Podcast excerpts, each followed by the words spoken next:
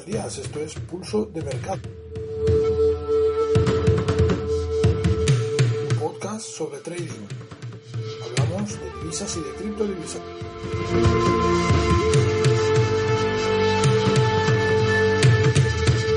Esto antes de la apertura europea.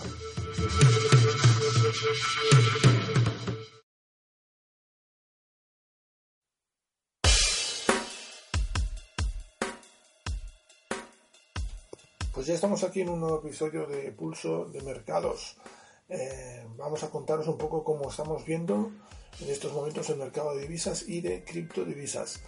Solo comentaros que la verdad es que nuestro inicio de año pues eh, no es muy bueno y estamos, digamos, eh, sufriendo la inestabilidad que se ve en el mercado.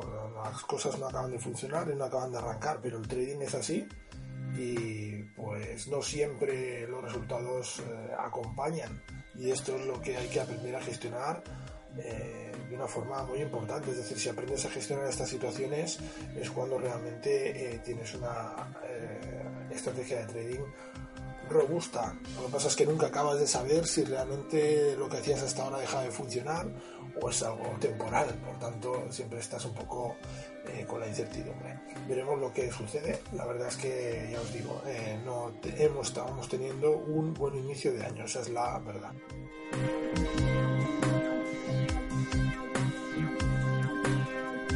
Como siempre sabéis, aquí eh, no andamos con tapujos en ese sentido y os contamos lo que hay. No tengo, digamos, ningún interés especial en que contratéis ningún producto ni en que hagáis eh, nada en especial, sino que desarrolléis vuestro trading de la mejor forma posible, tal como yo hago. Y, no hay, aquí no hay, no hay nada más. Por tanto, eh, pues bueno, eso quizás me permite tomarme esas licencias y poder decir pues que no que las cosas no funcionan en este primer trimestre de 2019.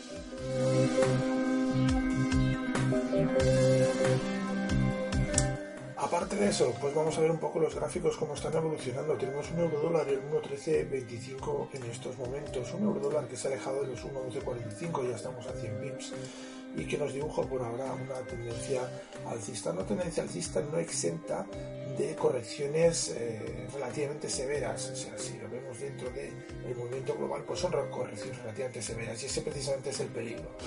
Hoy teníamos abierta una posición a largos y nos la ha cerrado por un stop porque la corrección ha sido pues eh, importante. Si lo vemos en términos relativos ha sido una corrección importante y por tanto el sistema no quiere correr riesgos y ha cerrado la posición.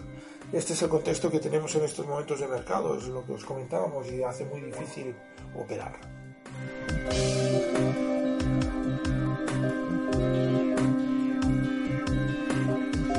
como os decíamos, de 1.1324, segunda directriz del movimiento 1.29.89, directriz principal 1.29.13. Mientras no pierda estos dos niveles, seguiremos hablando de una tendencia alcista que se ha transformado en tendencia en esta sesión asiática de esta madrugada. ¿eh? Hasta ahora estábamos en una zona intermedia, pero ahora hemos podido ver cómo el par ha consolidado esa tendencia alcista, marcando un máximo semanal en niveles de 1.1337. Veremos si es capaz de superar esta zona. Mientras no pierdan los, los eh, 1.2914, seguiremos hablando de tendencia alcista en el intraday. La libra dólar ayer en sesión americana nos marcaba máximos de 1.3381. Después de la votación apretada en el Parlamento británico, en la que al final al menos ya hemos sacado la conclusión de que no va a haber un Brexit sin acuerdo, pues eh, el mercado se ha aliviado un poco y, explotó al alza en los cruces eh, con la libra. Ahora mismo tenemos una clara tendencia alcista en el intradía, con la segunda directriz del movimiento en 1.3186, la directriz principal en 1.3143, más por debajo la zona de soporte de medio largo plazo en 1.3066. El máximo nos lo marcó ayer en 1.3381 y seguimos por lo tanto en un claro posicionamiento alcista a la espera de más noticias respecto a qué se va a hacer con el Brexit. Eh, ahora pues seguramente lo más plausible, lo más probable es que veamos una prórroga y que no sea efectivo ese Brexit a 29 de marzo. Todo lo que sean noticias en ese sentido empujarán al alza a la libra con toda seguridad.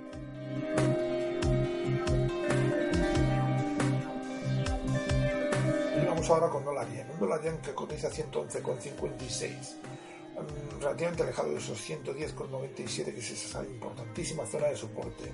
El par se halla muy comprimido y eh, se halla, nos, nos, está dando señales de medio y largo plazo incluso, es decir, tenemos la línea de referencia, la dirección principal en los 111,32 y el par está pivotando a un lado y a otro de la línea.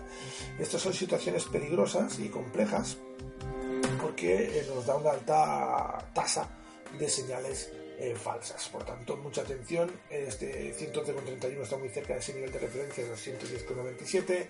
Esto casi anularía cualquier eh, operación intradía a corto plazo. Eh, hemos deshabilitado la operativa. Incluso hemos deshabilitado totalmente la operativa a, a cortos porque la proximidad de la dirección del movimiento con esa zona de soporte pues eh, dificulta mucho eh, la operativa y hace que haya una abundante eh, cantidad de señales falsas. por tanto, esa es la situación. Solo miraríamos al alza en el caso del dólar yen y en el caso de que hubiera una composición correcta, que en este momento no se da porque estamos en una zona de indecisión, estamos en una zona de rango en el intraday. Vamos con el AUSI que marca 0,7064. El AUSI, perdón pivotando sobre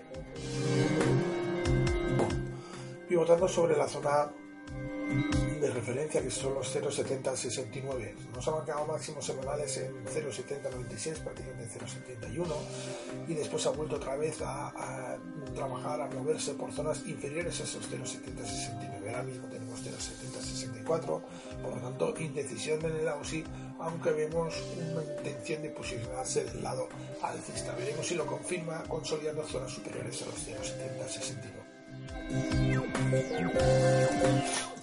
El oro se cotiza por encima de los 1.300 dólares la onza, 1.302,50 es su último precio.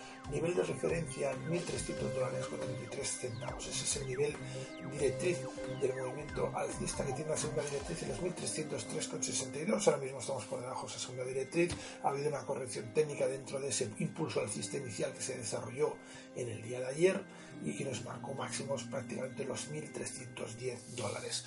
Eh, no debe perder el par esos 1.300 dólares con 35 que son la directriz principal del movimiento y además es una zona psicológica pues importante. Si vemos que no perdemos ese nivel, deberíamos estar mirando a posiciones alcistas con objetivo a intentar atacar de nuevo ese máximo de 1.310 dólares. Cerramos bloque con el West Texas que cotiza 58 dólares con 68 centavos barril.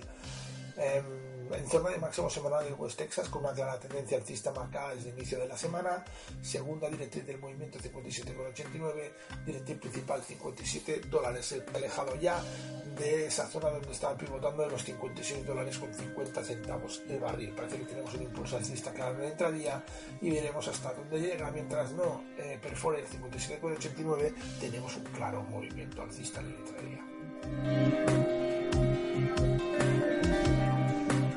Mientras el mercado europeo, en concreto el DAX, abre con un gap a la baja, vamos a ver también eh, pues cómo está trabajando las criptos. vamos primero con el Bitcoin, 3.840,99 dólares, muy, muy irregular el, Bitcoin, muy nervioso. Eh, justo por encima de esa zona de referencia, los 3.822,60, zona de referencia de largo plazo, el para acá de perforar los niveles directrices, los niveles de soporte en el corto plazo que se hayan situado en los 3.852 dólares con 63 centavos, ahora mismo estamos por debajo, por lo tanto atención ese testeo de los 3.822 como zona de soporte de medio y largo plazo. Indecisión ahora mismo el Bitcoin dólar y no operaríamos mientras no veamos posiciones superiores a los 3.852 o perforaciones de forma importante de los 3.822 dólares. Misma situación con el Ethereum que cotiza 130,81 eh, muy cerca de esos 130,51 que son zona de soporte y en la zona por debajo de esos 131,36 que son la zona de referencia en el corto plazo. Por lo tanto, si no supera los 131,36 descartaríamos posiciones alcistas y no entraríamos a cortos por encima de los 130,51.